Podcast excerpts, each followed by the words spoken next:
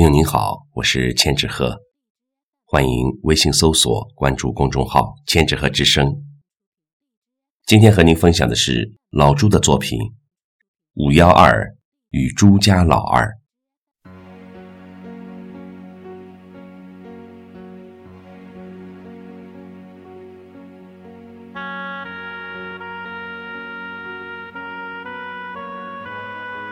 今天星期一。不重要，重要的是，今天元月三号。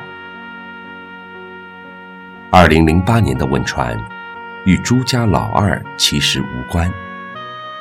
他出生于二零零八年元月三号，地点是曼谷。